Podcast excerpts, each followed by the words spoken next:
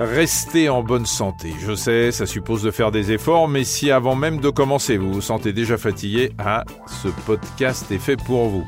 Parce qu'un petit geste santé peut changer beaucoup de choses, tous les samedis, les spécialistes que nous avons choisis vous aideront avec des conseils pratiques pour garder la forme. Ils répondront aux questions de Cécile, notre journaliste Dr Good. Alors cette semaine, Cécile, qui avez-vous rencontré?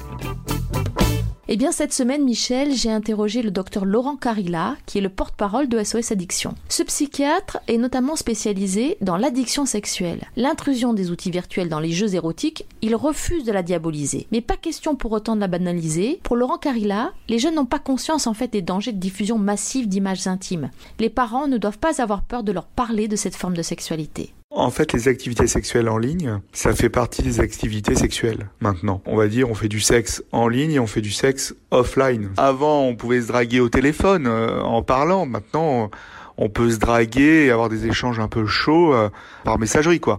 Ou bien on peut pimenter sa vie de couple par des sextos. Euh, on peut s'envoyer aussi des photos, un peu. Mais ça, entre adultes consentants, c'est gérable. Un jeune couple qui a filmé ses ébats, on va dire, avec son smartphone c'est pas pour autant qu'il va rentrer dans l'addiction sexuelle, c'est pas pour autant qu'il va rentrer dans l'addiction aux drogues ou qu'il va avoir des comportements déviants. Après, s'il y a une vulnérabilité sous-jacente et si euh, le support est diffusé euh, en dehors du contexte, quoi, c'est là où c'est dangereux. Ça peut pourrir la vie de quelqu'un, quoi.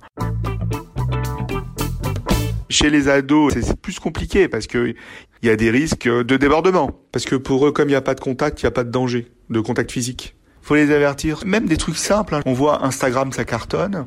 Il y a beaucoup, beaucoup d'images de filles qui se prennent en photo euh, pour montrer leur, leur ventre, par exemple.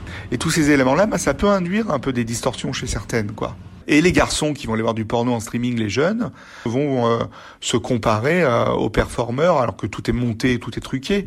Chez les plus jeunes, ça peut être biaisant pour eux par rapport au respect avec une fille, quoi.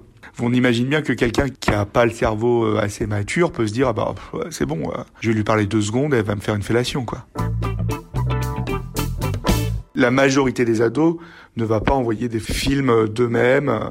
Les nudes, il y en a un petit peu, mais euh, la majorité va plus voir ce qui se passe sur le streaming pornographique, où la majorité va plutôt envoyer des messages type sexto quoi. Ceux qui le font, il faut voir s'il n'y a pas des problèmes sous-jacents des problèmes psychologiques, des problèmes de personnalité, des problèmes d'adaptation sous-jacents chez les ados. En fait, les, parents ont peur, où ils sont, je sais pas, ouais, il y a ce truc un peu euh, de euh, chacun sa vie, je vais pas me mêler, etc. Mais quand même, il faut quand même euh, les, les avertir. La prévention autour de ça est très très mal faite, quoi. Parce qu'on se prend la tête sur le temps écran, qui est une connerie monumentale, mais il faut s'intéresser à ce qu'il y a derrière les écrans plutôt. Les gosses en CM2, euh, il y en a certains qui ont déjà vu du porno en streaming. Il y avait une étude qui disait euh, voir du porno à 8 ans, c'est comme si on avait vécu une expérience sadomasochiste au niveau cérébral. Donc euh, être exposé précocement à du porno, ça a des risques bien sûr. En clair, tout est question de consentement, mais on sait que cette notion souffre de zones grises. Alors n'hésitez pas à ouvrir la discussion avec vos ados. Allez, bon week-end à tous.